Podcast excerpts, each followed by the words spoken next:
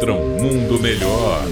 Uma crônica politicamente incorreta com Luiz Felipe Pondé. Recentemente, conversando com uma aluna, ela fez um comentário interessante na aula que foi o seguinte: Que saudade eu tô quando as redes sociais ficavam discutindo se pode usar a palavra mulher ou pessoas que menstruam, se pode usar a palavra mulher ou pessoas que engravidam, ou quando alguém protestava porque em algum lugar não tinha o banheiro específico que ele entende representá-lo, porque as redes sociais agora estão muito chatas. De novo, as pessoas se colocam como todas entendedoras do Oriente Médio, que compreendem a crise que toma conta da região, a guerra e a violência, e buscam de última hora uh, arregimentar elementos e informações que possam fazer com que elas justifiquem, na verdade, as suas simpatias pessoais. Os religiosos que tendem a ver em Israel a Terra Santa tendem a se colocar a favor de Israel e os antissemitas, principalmente a esquerda, tendem a se colocar contra Israel.